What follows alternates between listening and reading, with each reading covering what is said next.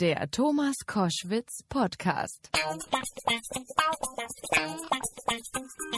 Koschwitz zum Wochenende jetzt mit einem, wie ich persönlich finde, großartigen Musiker, nämlich Gregor Meile.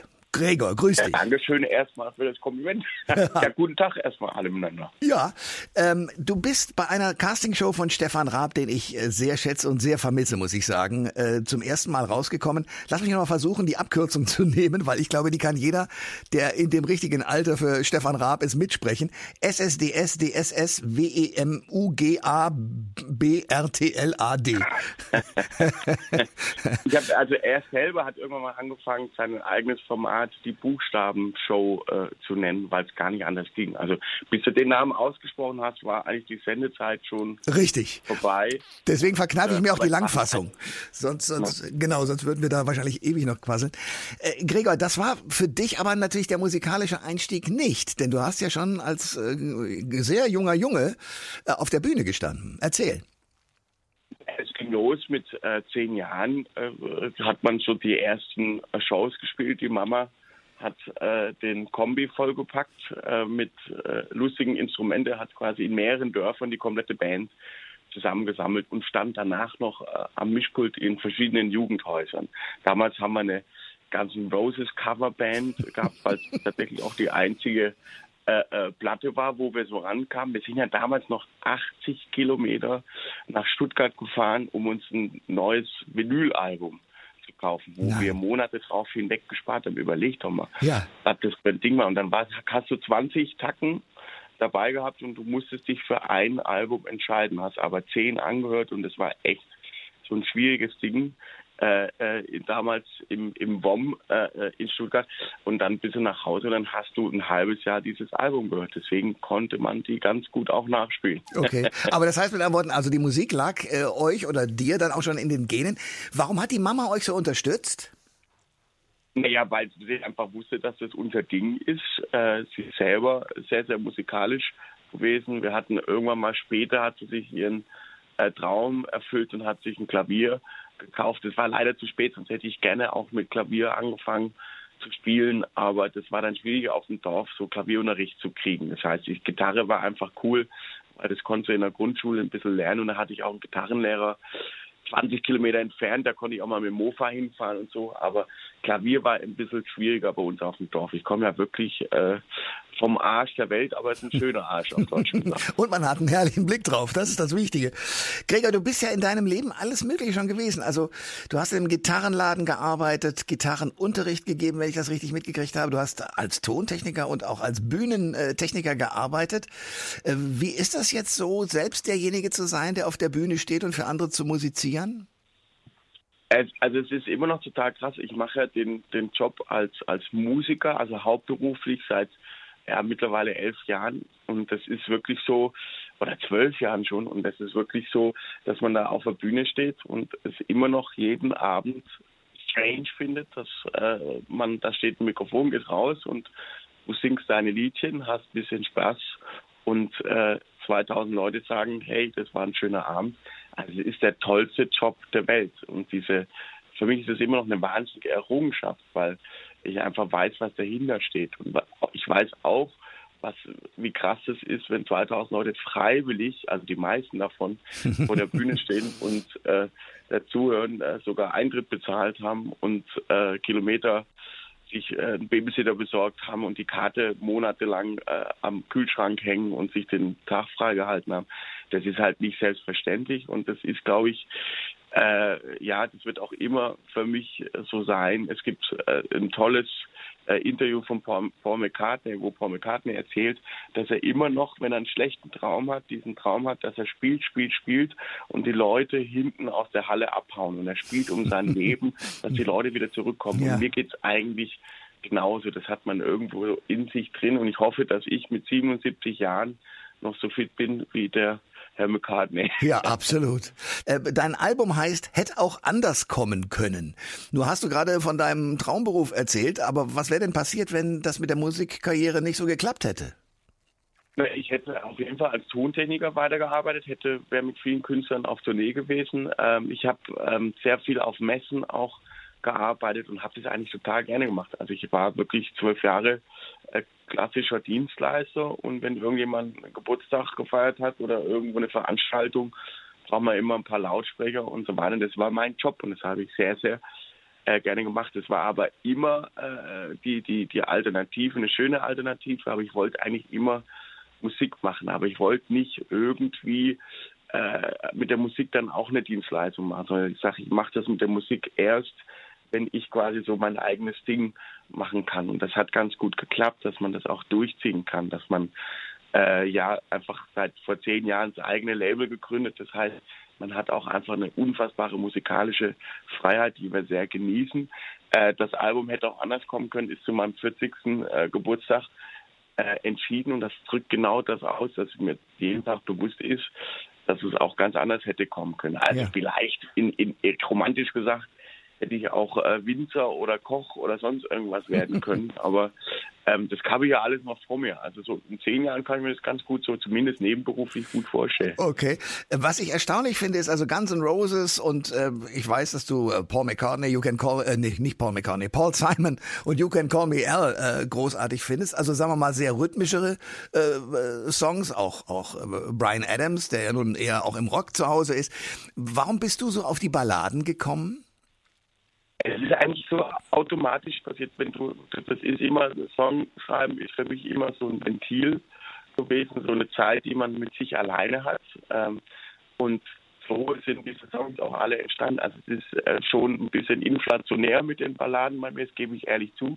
Das heißt, wenn wir Live-Konzerte spielen, ich habe das Glück, dass ich auf sechs Alben zurückgreifen kann. Das heißt, äh, es sind, kommen nicht nur Balladen an dem Abend. Das wäre auch aber der Kontrast macht es natürlich aus. Aber ich bin, also ich sage jetzt mal, meine Stärke, das, was ich am meisten mache und was ich äh, auch äh, am meisten geschrieben, geschrieben habe, sind definitiv Balladen. Aber es kommt eigentlich so immer so, manche machen Yoga und so weiter. Und bei mir ist es wirklich, ich setze mich äh, ans Klavier oder eine Gitarre und schreibe was und mache Musik. Und manchmal entsteht ein Song daraus. Ich schreibe ja sehr viel auch für andere äh, Künstler und deswegen nehme ich eigentlich jede Idee irgendwie mit. Und wenn ich selber nicht äh, für mich fertig mache oder für uns, dann mache ich das für andere Künstler fertig.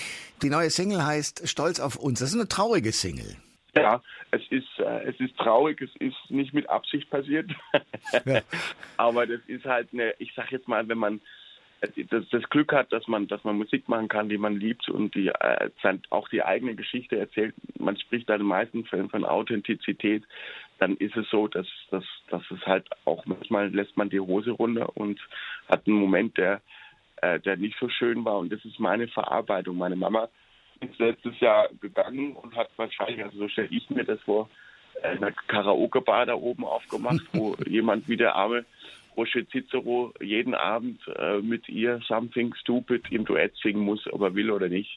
Und so stelle ich mir das zumindest vor. Also meine Mama war sehr extrovertiert, hat so einen eigenen kleinen äh, Cabaret-Club bei uns im Dorf gehabt, wo sie halt auch die ganzen Künstler immer gebucht hat und alles organisiert hat. Und da bin ich mit aufgewachsen und das hat mich auch extrem geprägt. Und wenn wir mal auf Tour äh, mal ein, ein, Tourloch hatten, dann haben wir immer, sind wir immer da aufgetreten, weil wir wussten, die Bude wird voll und meine Mama hat selbst von den Nachbarn Eintritt verlangt und so haben wir das immer ganz gut. Aber großartige Mutter, das ist ja wirklich toll, wenn, wenn jemand so Energie hat und, und äh, unternehmerisch unterwegs ist und sagt, ich mach was, das ist toll. Absolut. Also es hat mich sehr geprägt, weil äh, sie auch aus widrigen Umständen immer was Tolles gemacht hat. Und wir sind jetzt äh, eigentlich in, in, also wirklich in ganz normalen Verhältnissen groß geworden. Aber die Mama war halt, äh, ja, hat, ist halt sehr früh Mama geworden und hat quasi alles, was sie sich in ihrem Leben vorgenommen hat, erstmal zurückgestellt, was halt normal war in der Generation. Und das hat sie wirklich äh, sich zurückgeholt, äh, quasi nach der Rente und hat dann wirklich nochmal ein bisschen äh, sich ausgelebt und es war total schön. Also er hat ganz viel Theater gespielt, in, in Fernsehserien äh, mitgespielt und, und man, man kennt sie auch aus vielen lustigen Sachen und ich habe sie hat ganz oft den Lockvogel bei Verstehen Sie Spaß gespielt. ich, also wenn ich sie sehr vermisse, gucke ich mir ein paar Sachen äh, im Netz an und freue mich dann sehr, äh, weil sie einfach ein sehr, sehr optimistischer Mensch war und hat bis in die letzte Sekunde das Leben genossen und auch das immer verbreitet. Gregor Meile ist mein Gast bei Koschwitz zum Wochenende. Wir sprechen über eine großartige Karriere, die eigentlich als äh, Tontechniker mal angefangen hat. Jetzt ist er selbst auf der Bühne. Gregor, ähm, du hast äh, sozusagen deinen Start genommen mit dieser Stefan Raab Casting Show damals bei TV mhm. Total. Äh, warst Zweiter. Stefanie Heinzmann hat den ersten Platz gemacht. Wenn ich das richtig mitgekriegt habe, ihr seid auch richtig gut befreundet inzwischen, oder? Genau, wir sind sehr, sehr gut befreundet. Das war ein wahnsinniger Ausnahmezustand. Also ich versetze mich da gerne äh, wieder zurück. Ist mittlerweile schon 13 Jahre her, aber es ist auch da wieder Wahnsinn, wie die Zeit vergeht. Das Tolle ist, dass wir beide einfach noch unterwegs sind und Musik machen dürfen, genauso wie Max Mutzke ja. äh, oder Lena. Ja. Also es ist äh, einfach toll, dass äh, Stefan für viele auch der Wegbereiter war, aber er hat ähm, einfach immer ein tolles Händchen für, für äh, Musiker und, und Charaktere gehabt, weil das natürlich sein absolutes Steckenpferd ist und auch seine Leidenschaft. Und es war immer so, dass er uns da äh, unterstützt hat und wirklich auch unterstützt hat, unser eigenes Ding zu machen. Das ist also wirklich erstaunlich. Hast du denn eine Erklärung dafür, warum seine Castingshow ja tatsächlich Talente hervorgebracht hat, die tatsächlich alle noch da sind? Du bist da und du hast ja die anderen Namen auch genannt. Während es eine Reihe von Castingshows gibt, ich finde auch The Voice of Germany finde ich großartig, aber auch da oder auch bei DSDS mit Bohlen, gut, das ist eher zynisch, aber da ist nie im, ein großer Star wirklich lange Zeit äh, herausgekommen, der davon leben kann und weitere Alben rausgebracht hat. Hast du eine Erklärung dafür, warum das so ist? Das sind verschiedene äh, Faktoren. Das erste ist, dass man, äh, glaube ich, nicht wirklich großen, also nichts, äh, da möchte ich jetzt nicht die anderen nochmal, aber ich glaube nicht, dass man dort Künstler aus ästhetischen Gründen rausgesucht hat. Das glaube ich, da nehme ich jetzt alle mal, also mich hauptsächlich, ich kann ja nur von mir sprechen aber das ist schon mal, weißt du, dass diese klassische äh Popsternchen, die, ich sage jetzt mal, die man vor vielen Jahren äh, äh, rausgesucht hat, wurden halt, da wurde ganz klar ein Bildchen aufgestellt und sagt, so muss der aussehen. Wenn der nicht so aussieht, egal wie er singt, wird nichts draus. Und das war äh, beim der Stefan hat wirklich das Publikum äh, äh, entscheiden lassen und wählen lassen. Und dann kommt noch dazu, dass du diese fantastische Liveband hast, die Heavy Tones. Wir haben wirklich ja. jeden Song äh, für diese Show damals live arrangiert. Das heißt, ich habe wirklich mit der Akustikklampe äh, nach einer Show äh, äh, morgens um drei äh, in, in, in einer kleinen Kämmerchen habe ich quasi in Heavy Tones und Stefan meine neue Songideen, die noch gar nicht fertig war, für die nächste Woche präsentiert und Stefan sagt und, und auch Wolfgang, der der Bandleader damals war, hey, schreib den Song zu Ende, den machen wir nächste Woche. Ach, wie geil. Also habe ich mich ja. eingesperrt. Ich habe für jede Woche, für jede Sendung habe ich einen Song geschrieben und so ist auch diese, diese quasi Karriere als Songwriter entstanden, weil ich mich so bootcamp-mäßig eingeschlossen habe und gesagt, komm, ich schreibe jetzt einen Song und mittlerweile sind es ja über 100, die irgendwie veröffentlicht worden sind. Also es ist irgendwie auch krass, dass man als Songwriter, dass das ein Job ist, aber es ist total schön, der schönste Job der Welt, weil man äh, quasi Erlebnisse verpacken kann in, in dreieinhalb Minuten mit musikalischer Untermalung und äh, das war auf jeden Fall der Anfang da. Und selbst in der Show hat es schon damit angefangen. Und das ist, glaube ich, der Schlüssel. Ähm, wer schreibt, der bleibt. Ist ein sehr wichtiger Satz. Und äh, da, da wird man nicht so schnell äh, vom Pferdchen geschubst. Ja.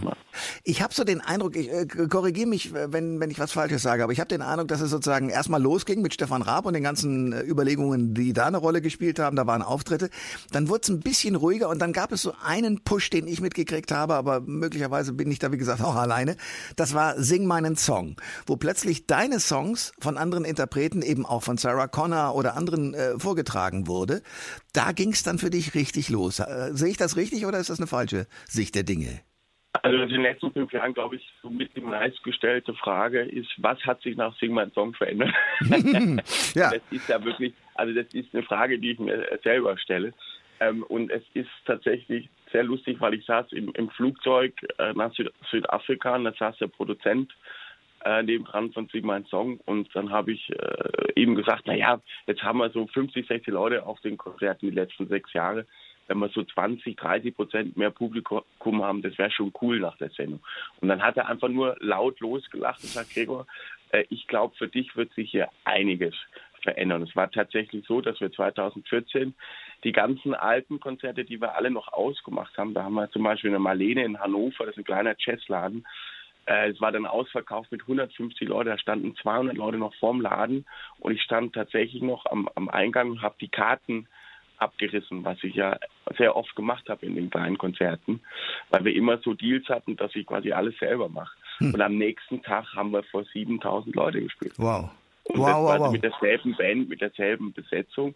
Wir haben aber die alten Konzerte nicht irgendwie verlegt oder abgesagt, sondern wir haben die durchgezogen, weil ich das immer scheiße fand, wenn man solche Sachen verlegt oder absagt. Äh, und dann haben wir das am nächsten Tag äh, quasi genauso durchgezogen, nur ein paar Leute mehr. Ja. Und wie war das für dich, da zu sitzen? Und ich meine, das sind ja äh, Stars, die man aus dem Fernsehen schon kannte und die du wahrscheinlich auch kanntest, wie Sarah Connor zum Beispiel, die dann plötzlich deine Songs vorgetragen haben. Wie war das für dich? Was ist mit dir da passiert? Ich habe mich quasi vor Ehrfurcht und Demut in meinen äh, immer noch passenden äh, bunten Pullover eingekuschelt und äh, habe dann einfach, äh, das war für mich sehr krass, weil ich halt eigentlich für alle mal irgendwie eine Bühne aufgebaut habe oder Lautsprecher aufgehängt habe und die immer nur so als quasi Superstars, äh, quasi peripher als Dienstleister mit denen zu tun hatte. Ich habe immer noch Backstage-Pässe von Sarah Connor oder von Xavier Nadu aus den äh, 90er Jahren, Ja. wo ich quasi nur aufgebaut habe. Und es ist halt total krass, dass die dann dich erstens wie ein Kollege behandeln, äh, dir äh, Respekt zollen und äh, fragen, ob du nicht mit auf Tour willst oder Song schreiben oder sonst irgendwas. Und ich habe wirklich dann nach Sing meinen Song, ein paar Wochen später, habe ich mit Sarah angefangen, an, an ihrem Album zu arbeiten und äh, auch in ihrem neuen Album. Und ähm, es ist halt total schön, dass man, das war so der Moment, wo ich dachte, ey, ich glaube, ich kann jetzt für den Rest meines Lebens Musik machen. Also das, weil ich einfach wusste, dass danach passiert einfach irgendwas. Ja. Und ich habe sehr, sehr genossen. Ich konnte, es war immer so, als ob man äh, denkt, dass man selber jetzt im Fernsehen drin ist. also Ja. du denkst, du sitzt jetzt in, auf diesem Sofa in äh, Südafrika, das ist sehr unwirklich, das Licht ist nicht europäisch, dieses ganze Tageslicht kommt dir total strange vor, aber es ist fantastisch und du denkst, ey krass, da kommt ein Typ und stellt mir ihren neuen Cocktail hin. Ich habe noch nicht mal einen bestellt und denk so, wow, ist es, äh, es war wirklich krass. Äh, man verbringt den ganzen Tag in so einer Brad Pitt äh, Villa und guckt aufs Kap der guten Hoffnung. Das war sehr, sehr, für mich sehr flashig. Und ich habe halt immer, ich hatte immer so ein Grinsen. Ich hatte einfach, einfach zehn Tage ein Grinsen in der Fresse und dachte, also wenn es nicht auffällt, dass ich hier eigentlich nicht hingehöre, bleibe ich einfach so lange da und ziehe es durch. Und das hat super geklappt und es war wirklich unfassbare Momente. Und ja, biet mich jedes Jahr an, wenn da irgendein Künstler einen Fingernabel äh, abbricht, komme ich nochmal nach Südafrika. Ja, das verstehe ich. Ne? Du hast eine Tochter, richtig? Wir haben eine Tochter, genau, die ist zweieinhalb Jahre alt. Wann gibt's von der die erste Platte mit dem Papa? Naja, wir sind wirklich immer im Studio. Ich habe das Studio gegenüber von unserem Haus, habe ich ein, ein tolles Studio, wo ich jeden Tag arbeiten kann. Das heißt, ich habe auch wirklich äh, zwei unterschiedliche Bereiche, wo der Papa dann rüber arbeiten geht, äh, wenn wir nicht auf Tour sind. Und dort kann ich halt bis schwer nachts äh, äh, meine Songs basteln. Und sie liebt natürlich das Klavier, weil da drückt sie drauf, kommt ein Ton raus. Und Ja. es ist wirklich Wahnsinn, dass wenn ich ihr eine Melodie vorspiele, dass sie das alles erkennt und mitsingen kann mit zweieinhalb Jahren. Also ich bin wirklich äh, total begeistert. Ich glaube, sie wächst extrem mit Musik auf äh, und hat halt schon ihre krassen Tanzmoves und tanzt jetzt schon besser als der Papa, das ist völlig klar. So, dann hat sich das ja fortgesetzt, die Kette. Von der Mama über den Gregor zur Tochter. Das finde ich großartig. Gregor, ich danke dir sehr für dieses wunderbare Gespräch. Bleib so, wie du bist, nämlich äh, auf dem Boden. Das habe ich den Eindruck, ist bei dir sehr ausgeprägt. Und äh, ich drücke dir die Daumen Bei für mir alles. bleibt da nichts anderes übrig. Na, ich äh, drücke dir die Daumen für alles, was du tust, dass du Erfolg hast, weiterhin Spaß auf der Bühne und das genauso genießen kannst mit dem Grinsen im Gesicht. Danke sehr für heute. Herzlichen Dank, danke dir, mein lieber Thomas. Alle Informationen zur Sendung gibt es online auf thomas-koschwitz.de.